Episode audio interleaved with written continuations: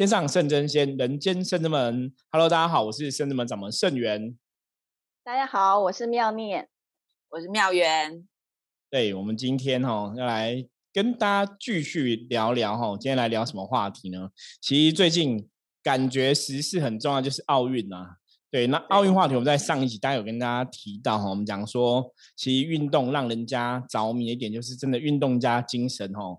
坦白讲，我觉得这种对于人类的这种的，不管是亲情、爱情、友情啊，或者这种很温馨的东西哈，我通常都会觉得很感动哈。啊，我觉得运动家精神是这样子哦，就是会让人家觉得哈，像我们昨天分享，就是很多事情真的要越战越勇哈。我觉得人类的这种特质哈，其实是非常好的一个状况。那也借此哈，对，超越极限，真的借此来提醒大家，真的在自己的人生的旅途中，不管遇到什么样的问题、障碍吼、困难，总是要相信自己可以超越极限哦。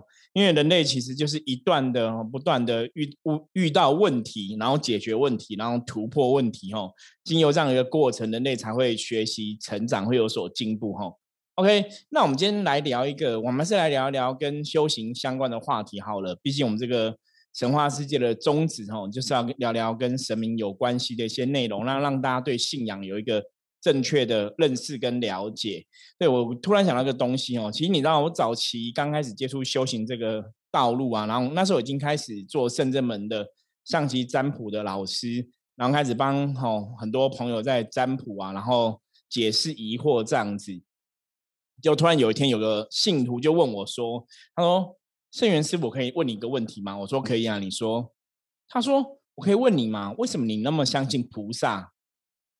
然后就这样，对。如果我们妙丽，如果有人问你这个问题，你会怎么回答？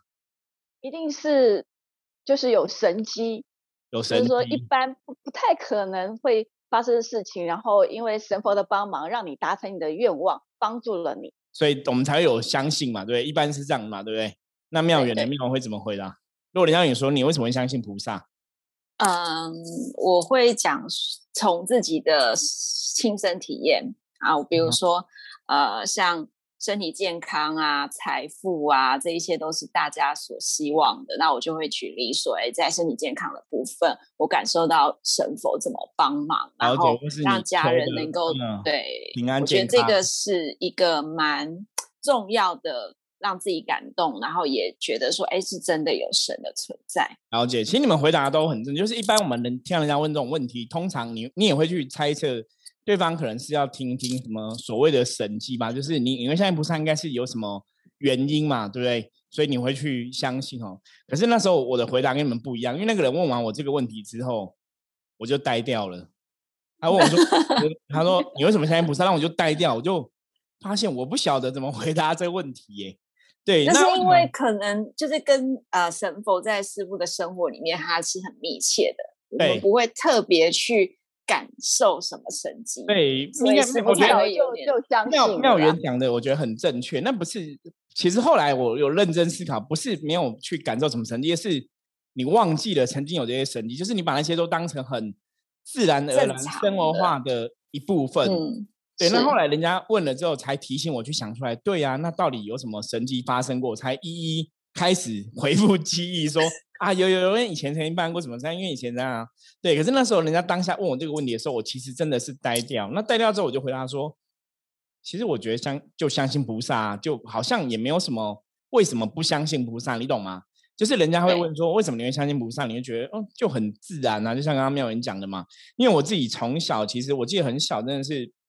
小时候我就知道我妈会念佛，因为我们家是拜观音菩萨，我们家就每个家里都安神嘛，我们家就按观音菩萨这样，那你就拜拜念佛，就很自然的行为哈，拜菩萨哈，然后念佛这样子跟菩萨相处在一起。那真的小时候也是因为可能我觉得可能受到妈妈耳濡目染的影响，她就会念佛嘛，所以像我小时候考试啊，然后有些求菩萨说让考试可以 pass 啊，考试不会 当掉啊，考试成绩可以好啊。或者说真的遇到什么困难，你也会跟着去念佛号，想妈，因为妈妈说要念佛号求菩萨才有用嘛，就你会跟着去，所以你就很自然觉得说，哎，拜菩萨、相信菩萨，他就是你，真的是你生活中的一份子，他就是你生活中的一个状况，一个家人般的存在哦。所以你不会觉得说，为什么我们不相信菩萨？对，那一直真的到这个朋友问了之后，我才开始去意会说，对啊，为什么我相信菩萨？除了说从小到大都在拜菩萨之外，那一定有些事情不许我哈，促使我相信菩萨嘛。然后真的才一一去意会哈，想起来说，那在我过程中到底菩萨保佑过什么事情？帮助过我什么事情？我怎么去累积这个相信的吼？那当然，这种故事很多。其实大家如果有听我们帕克斯特的话，应该有听过我们分享过太多故事。因为我们到现在已经三百五十一集吼，就跟神明相处的故事其实蛮多的。对，可是可能有些朋友他没有每一集听啦，没关系，我们这集吼。想到了神机的故事，也会来再次分享给大家哈。对，因为有些时候我都之前我们都跟朋友讲说，那你可以再去听啊哈，三百五十集的内容，你可以再慢慢听这样子。后来就觉得哇，你只要讲出来，大家觉得哇这么多，感觉好像听不完的样子哦。那没关系，我觉得我们这个节目就是你随时进来，随时都随时都是一个新的话题，对，随时都是个新的 开始哦。那有听过重复再听哦，味道更不一样哦。那没有听过的第一次听也是 OK 哈。对，因为讲到相信菩萨的部分是真的。你说像刚刚我说小时候的神机，真的是小时候每次要考试，我真的去拜哈。就我我读专科的时候，拜了之后就会 pass，你知道吗？就求一下，真的会 pass。我不然很多时候低分越过哈，你可能怕会被当掉啊，什么就很紧张，所以是真的很有帮助。那到后来，我记得当兵的时候，曾经那时候的女朋友哈，那当兵那时候女朋友她就是有中邪，所以我有念菩萨的佛号。就很神奇，驱邪。对，那时候哎，我我觉得这我们可能 DNA 里面就是伏魔师。一开始我也不晓得念佛号可以驱邪，是因为真的我念佛号的时候，他就全身一直抖，就很像被电电到，你知道吗？然后我就想说，他可能是听我在念佛号才有那种配合演出，我就心里默念，就我心里默念，他也会被电电到，然后我就不念，他就没事，然后我又默念，他又被电电到。那时候实验一下，对。你看我真的很铁齿，我都常常说我们是从很铁齿，然后变成不铁齿的人。那所以以前一开始的时候，是真的是一开始最早就是因为我的当兵时候那个女朋友的状况，让我知道说哇，念佛的确是有他的能力，有他的法力，有他的能量。可是因为后来又有一次，他因为后有一次他卡到那时候比较可怕一点，就会唱奇怪的歌，然后奇怪的笑容，所以那时候我吓到了。所以我那时候吓到的时候，我念佛，你知道吗？第一个就是念的不顺，你可能就咬到舌头；第二个就是我其实是很紧张跟恐惧，所以我念佛都没有效。那我都没有效的时候，他就我那时候给他力量就不够，力量不够，我给他带串佛珠，对不对？他就边笑边把他佛珠给用力甩出去，你知道掉。他一甩掉，我整个人呆掉，就是这时候是恐惧的呆掉，不是那种就是哎不晓得怎么回答这问题的呆掉。对我就吓到了，所以这是很早，也就是我在这才几岁啊？还没有二十岁的时候的经验，好像十九岁吧，那时候好像十九岁。对，十九岁的时候，这个女朋前女友这发生这个事情，那时候让我相信，第一个就是应该真的有菩萨，因为念菩萨好像可以驱邪；第二个是真的有卡音这种事情。可是那时候，那时候我真的没有想到，这会是我后来真的有可能会走向伏魔师的一个经历跟经验。哦，我觉得那个在十九岁那时候，我其实完全没有去预期到我的人生。会在可能三十岁的时候会有大改变，所以其实像我们在录这个 p o d c a s 的这个节目啊，其实一直以来我们希望做到就是让大家去对，也许对我们哈有更多的了解。那最重要，我觉得当然是对信仰哈，对神佛有更清楚的了解。因为我常常讲，就是我的人生哦，从三十岁开始专职成为一个象棋占卜师开始，就是一个大的转弯跟改变呐。真的，你小时候你可能有很多心愿啊，像男生小时候都会觉得说，我的梦想梦长大要当总统啊，长大要当太空人啊，长大要当警察。啊。小朋友可能，那我觉得大多数男生想的都差不多，大概都是这些东西哦，或者要有人要当飞行员啊，什么之诸如此类的。结果你真的没有想到说，哎，有一天我们变成降妖伏魔的伏魔师哦，那甚至还有写过书这样子，然后还上过电视哦。我觉得这都是我小时候十九岁那个时候第一次驱魔的时候，从来没有想过的哦。所以那时候你就更觉得说啊，这世界上应该真的有神，那你也会相信菩萨是有求必应。那更遑论说到后来，真的我踏入修行这个领域之后，发生更多的神迹的事情哈，包括你真的没有钱，神变出钱来给你啊什么的。我觉得有太多太多事情了。所以后来曾经有一次，我记得有一次有个电视台。打电话来约，就是要采访嘛，哈，就约我这样要采访说信仰这些事情，或是说你怎么从一个老师的一些故事啊。就他问完我之后，我也是呆掉，因为我想说，我有发生什么故事比较有趣可以讲的吗？结果后来是问问哈旁边的工作人员，就是我们自己的弟子哈。所以那你记得我们之前有发生什么比较伏魔比较特别的例子吗？还是说什么东西是比较神奇？那他们就跟我讲说，有啊，师傅你不是那个那个？我说啊，对对对。所以我就发现，对，没有我就发现是一个通病。这个通病是什么？就是你其实很习惯这些事情的发生，所以你其实不会特别一直去记起来或者想起来说曾经发生过什么很神奇的事情。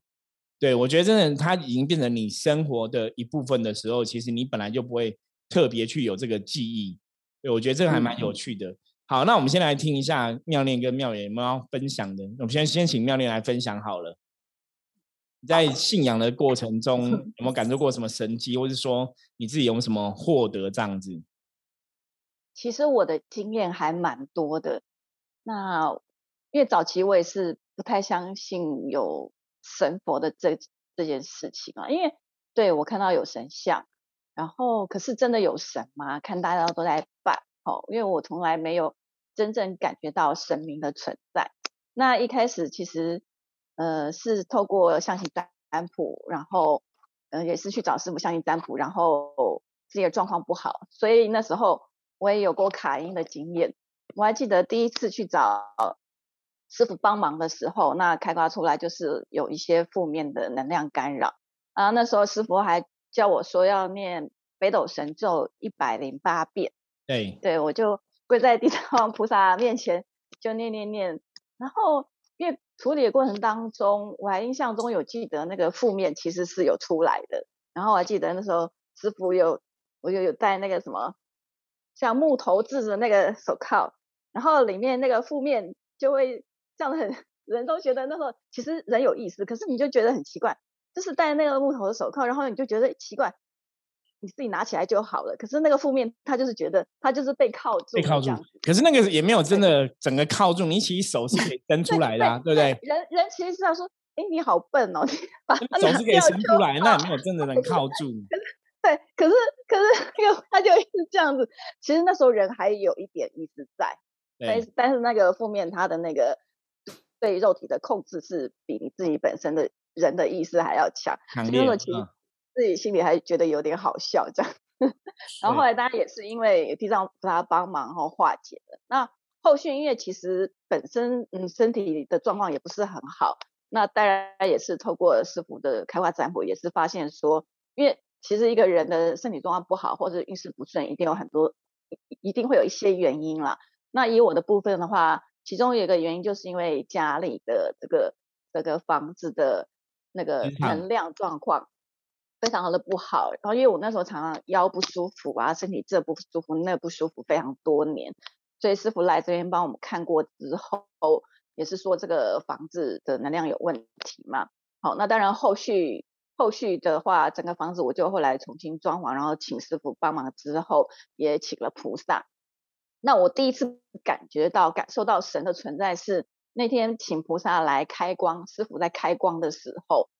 就。因为我们家那个是落地窗，哦，然后外面是是在十十楼的高度，然后师傅请菩萨开光来的时候，我就忽然感觉到说，哎，远远的非常远的那个同样的楼层的高度，有一个能量，我不晓得为什么，我就感受到，这是我第一次感受，哎，就有一股能量，然后呢，他就从那个落地窗那边进来，进来，然后就到那个神像里面。就就非常感觉到那股能量就东就这样就这样就到神像里面去说，有些我那时候心想说，真的有神呢，而且是在 开光的时候，对我就觉得哦，这真的太神奇了。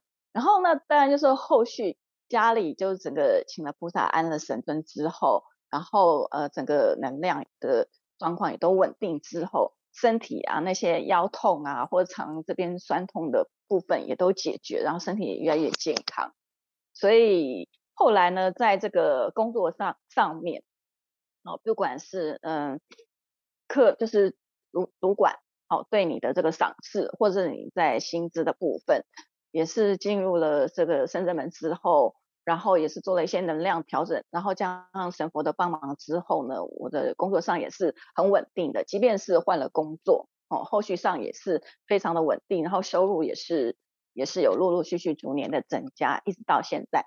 所以针对疫情来讲的话，对我个人的影响，坦白讲真的不大，没有什么太大的变化。对，也是因为有疫会因为疫情的关系，薪水啊，或者是说收入会有很大影响。肯定就受到这种冲击，对对？对，我们是完全没有任何的改变，反正就是居家办公，但是你的工作就是跟之前其实没有什么太大的不一样，算是非常稳定的。对，就是大概简单的举这举了一些例子。对，我觉得妙莲分享也很有趣啦，因为之前靠住手的那个。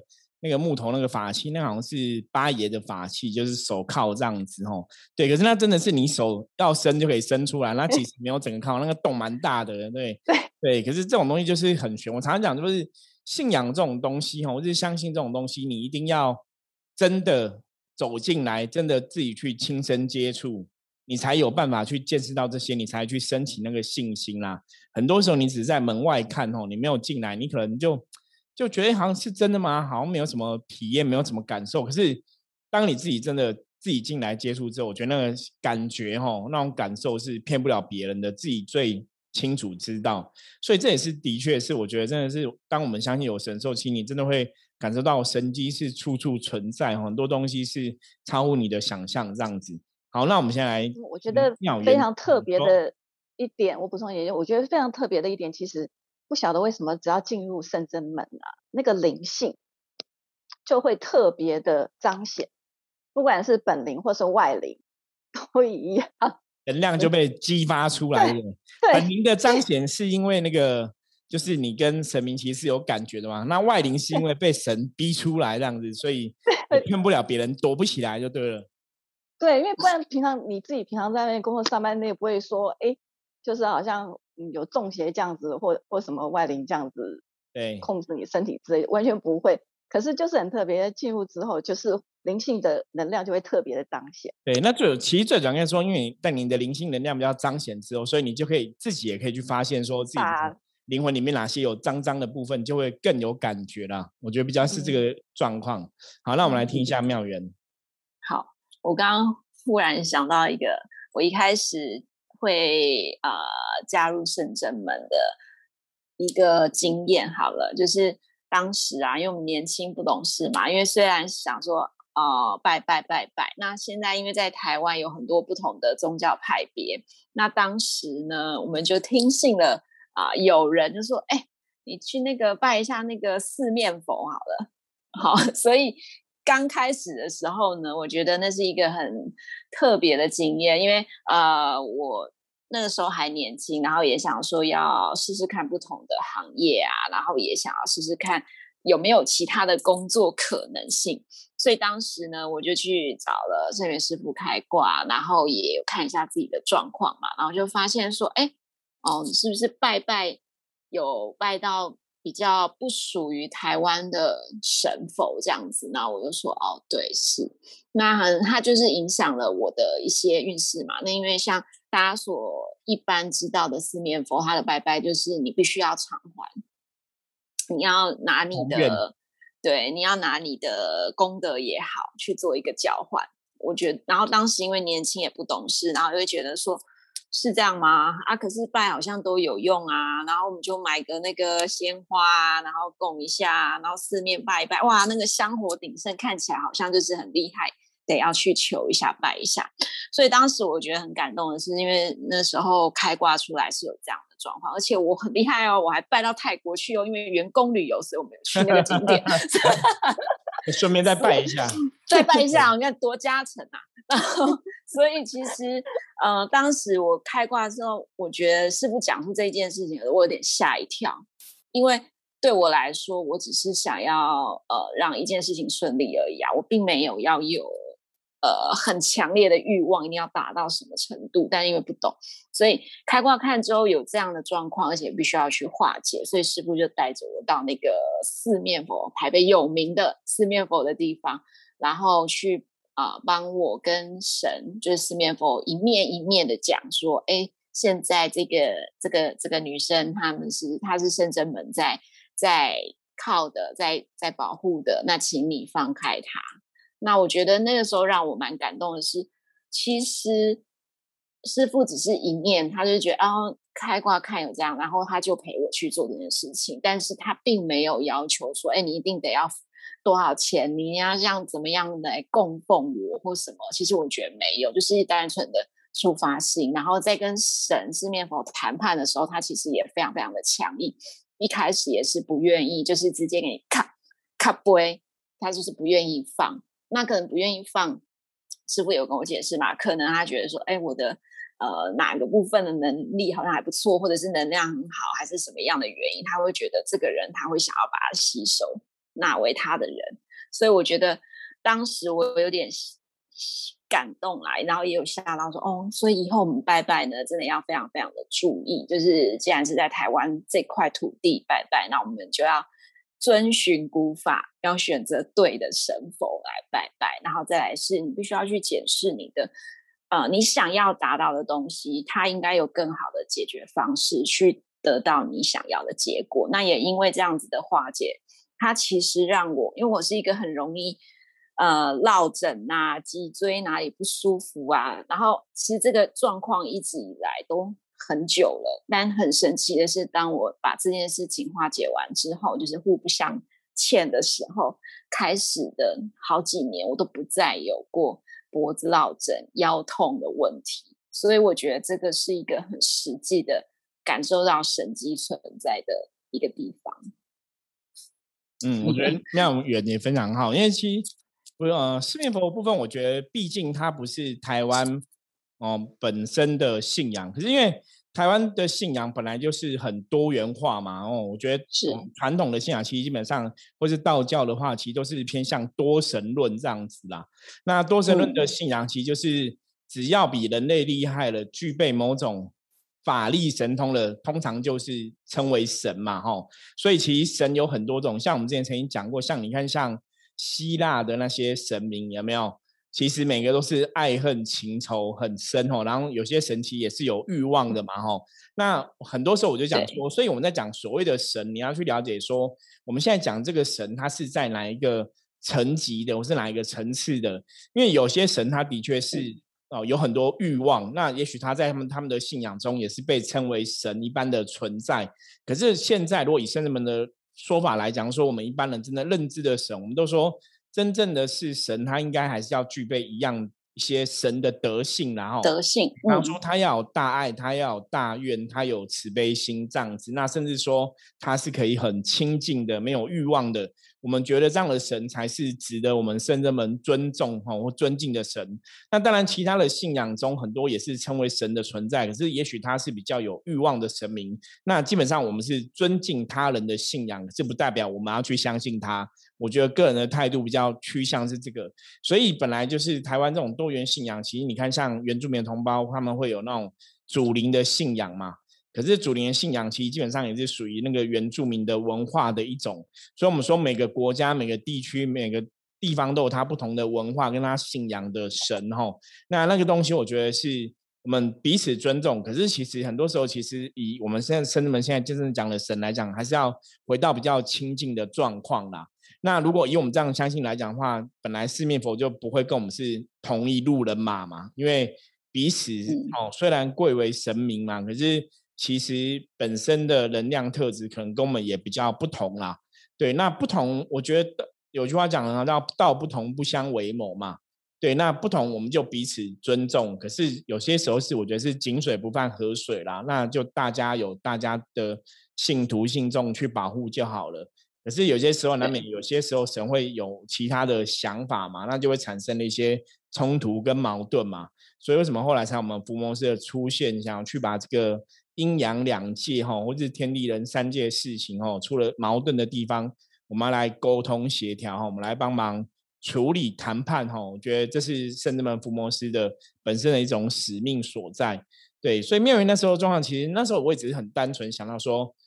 那这个事情还是要跟人家谈啊，那跟人家谈，你当然去 找他谈嘛，哈。可是现在比较厉害，现在可以凭空就谈哦，隔空，隔空不用到现场。对，现在功力比较强，以前比较弱一点，所以要到现场。以前是表现诚心，就是我现在跟你谈判。现在是隔空，那个灵就过去了。技工师傅，对，能量就过去了哈。因为其实那时候我我记得去谈的时候，其实就是跟他沟通协调嘛。那协调好之后，基本上我们就是每一面都要讲嘛哈。因为四面佛四面嘛，那我们就是都会把杯啊，行杯才表示说 OK 嘛。结果有一面就是怎么拔，我们那时候拔了三面都 OK 了，就最后一面就是一直卡波。哎，不过不过哦，拔了很多次，大概三四五次有吧，就是一直拔都是怎么讲都卡杯。然后我其实那时候就有点觉得，所以你现在是对，现在是要怎样？你喜欢喜欢没有？就 然后我就直接呛出我们的名号这样子哦，然后就呛出名号之后，然后就拔，哎，就有行杯了。然后我记得那时候醒过，我就跟妙人讲说：“好吧，那我们赶快回家吧，就赶快离开，因为怕他等下又抓我，怕他等下反悔这样子。”我其实我觉得还蛮有趣，因为那时候真的比较年轻哦。那时候处理事情就是，其实我觉得圣子们学习就是突发炼钢。可是我也是很感谢一路以来圣子们神很厉害，就是坦白讲，他们真的在处理这种事情的过程当中，他真的会给我灵感。跟你讲，你要讲现在问题在哪里，然后为什么没有谈过，大概是什么问题，然后你要怎么去跟对方说，其实那个感应都很强。那就像我以前，我一开始本来就不是那种感应很强的，所以当我有感应的时候，我会觉得很特别，就是一定有神哦，不然你怎么会突然有这么强的灵感出现？不然以前本来一直都没有嘛，所以我才是这样慢慢慢慢越来越相信神明的部分哦。那当然在这一路以来，其实你说通过神，我们帮助别人，其实真的都有应验。你就会更相信哦。其实我还记得，就是一开始的时候啊，我成为象棋占卜师的时候，那时候帮人家卜卦，其实是很紧张的。因为早期我刚开始占卜的时候，都是帮亲朋好友嘛，或是朋友介绍的人吼。那你你会觉得这个人好歹好像有认识，不是人家介绍来的，就是感觉他也大概知道你是谁，所以你那时候占卜的时候，一开始比较有信心。可是最紧张是以前一开始帮陌生人占卜的时候。我还记得应该是前一两个帮陌生人占卜的的状况，就是我那边占卜，就我脚下脚一直在抖，你知道吗？就 太紧张了哈。然后那时候其实很很早期的时候，刚开始出来当老师，因为你以前占卜都是认识的人或是朋友介绍的，对，那你比较不会有压力。可是你帮陌生人，他也不认识你，你也不认识他，然后你帮他占卜，然后你要占的占的准，然后他要付钱给你哈。那时候其实我觉得。压力就比较大哈，所以那时候刚开始占卜的时候就很紧张这样子。可是我觉得在那个占卜过程中哦，那紧张可能也只有前面大概十秒钟、二十秒。后来真的你把象棋卦打开的时候，你就发现哎不会抖了。你会觉得说其实就是算嘛，反正象棋讲什么就讲什么哦，就照象棋讲了去讲这样子。就你讲了之后，客人真的就觉得哎你讲的准不准？你讲没应验？其实客人都会给你回馈。那到早期，因为一开始是占卜嘛，到后来有客人会问说：“那师傅他现在财运不好，要求财要怎么求？”可是很好玩哦，大家只要这样问我，我就会有脑袋会有声音，你就会知道说这个人现在财运不好，他可以怎么求财。可是因为我们没有做过嘛，所以我那时候就跟那个客人讲，我说：“你刚刚问这个问题，我大概知道怎么帮你。可是我在这之前我没有执行过这个仪式。”那不然我就帮你做做看好了啊，有效你再跟我讲啊。说因为是做做看嘛，所以就没有去收一定的定价费用，没有，嗯，请他水洗这样子，然后水洗香油钱，所以就帮他做。那做完之后，他真的隔个礼拜就跟我讲说：“哎，师傅，你这样帮我用财运，我现在 case 接很多怎样？”我就觉得哇，真的，我原来真的可以这样，你就学到一些东西。所以早期其实神明在训练我的时候都是这样，就透过客人来让你学习。包括有一阵在教我怎么处理祖先的事情的时候，那时候来的客人啊。每个家里都有祖先的问题，然后我记得有一阵在处理教你怎么降妖伏魔的时候，每个来的全部都是降妖卡音，对，就是都很奇怪哦，甚至说教你怎么招兵买马，就是很有趣。我觉得在早期真的有一段时间都在练习跟学习啊。我觉得神明都透过很多很多的案例啊，去让你经验，然后学习成长。所以你后来才才讲说，为什么我们相信神？因为真的。发生太多事情之后，你不得不相信神。就像我刚刚讲嘛，你怎么可能这一段时间明明来了这些人都彼此互相不认识，然后怎么都是祖先问题？明明这段时间来的都是不是约好来的朋友，那怎么会都是同样的问题产生？你了解这意思吗？对，那我觉得更好玩。还曾经会有，比方说这个今天这个朋友来，对不对？然后你突然有另外一个朋友也选在今天这个时候自己来，因为早期有他们不会打电话，就自己跑来，就跑来就发现说两个人竟然是失联多年的朋友在这边遇到。其实我们发现过很多次这样的经验，你知道吗？就非常有趣。包括后来我有个也是这样子遇到朋友，有个朋友他们就是一对夫妻结婚，然后结婚之后才发现老公老婆都是我的客人，他们彼此以前是不认识的，你知道吗？对，你就觉得世界很小，缘分很对。这种事情发生，就让你觉得哇，这世界上真的冥冥之中好像真的有一些道理，或是有一些神奇的事情在发生哦。我觉得圣人们在这个过程当中，的确很多东西发生，真让真的让我们觉得是有神机在里面，所以我才会越来越相信。那一直到后来，哦，可能自己的能力有所提升之后，感应变越来越强之后，你就知道越来越多事情嘛。对，我们就会去发现说，哇，其实真的，一路以来。因为透过圣人们的这种接接触啊、信仰的了解啊，甚至对我们对经典的熟识哈，读经典、念佛、打坐、练功，然后就慢慢慢慢让自己的人生其实基本上都是正向的发展。就是就像刚刚妙念讲的，我们其实一直往更好的地方走去，包括我自己的人生都是这样子哦。就是我在做圣人门之前，其实是我人生最穷困潦倒的时候。哦，什么都没有，是百废待举哈。那当后来人家跟我讲说，你只要愿意出来帮助别人的时候，神明会安排一切。我那时候还觉得怎么可能，神明会安排一切哦？我觉得那是非常不可思议的事情。他说，你下定决心了，菩萨就会安排。就真的，当我下定决心的时候，菩萨就帮你安排好道路，你就跟着这个路走，然后就越来很多事情就越来越好，越来越好。所以我常常跟大家讲，我说修行一定是这样，就是。如果你走路是正确的方向是正确的，你一定会越来越好。所以也是跟大家分享哦。如果你今天在接触修行的朋友，如果你的路并没有越来越好，你人生没有越来越顺，你的财运没有越来越好，感情没有越来越好，那必然有一些地方是你可能这个路是错误的，或是你的方向是错误的，或是你做的事情是错误的哦。有一些东西一定要进行调整哦，不然如果你的做的事情是正确的，你的方向是正确的，你应该要有一个更好的。状况发生哦，那我觉得深圳门，我们现在到今年已经，我们已经快要满十五年了哈。到今年的对农历的九月十九，就满正式满十五年。对，十五年超快的，因为妙念也来十年了吧，对不对？对对对，真的十年时间一眨眼就过哦。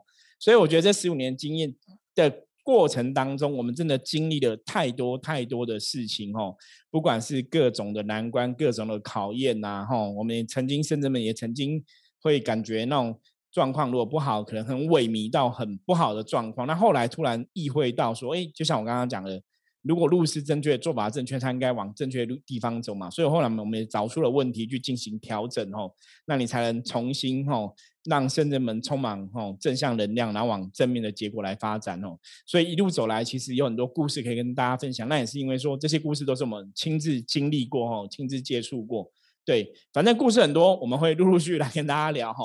那如果大家有任何问题的话，也欢迎大家加入圣人们的 line 哈，跟我们取得联系哈。好，那我们今天就跟大家聊到这里喽。那我们就下次见，大家拜拜，拜拜。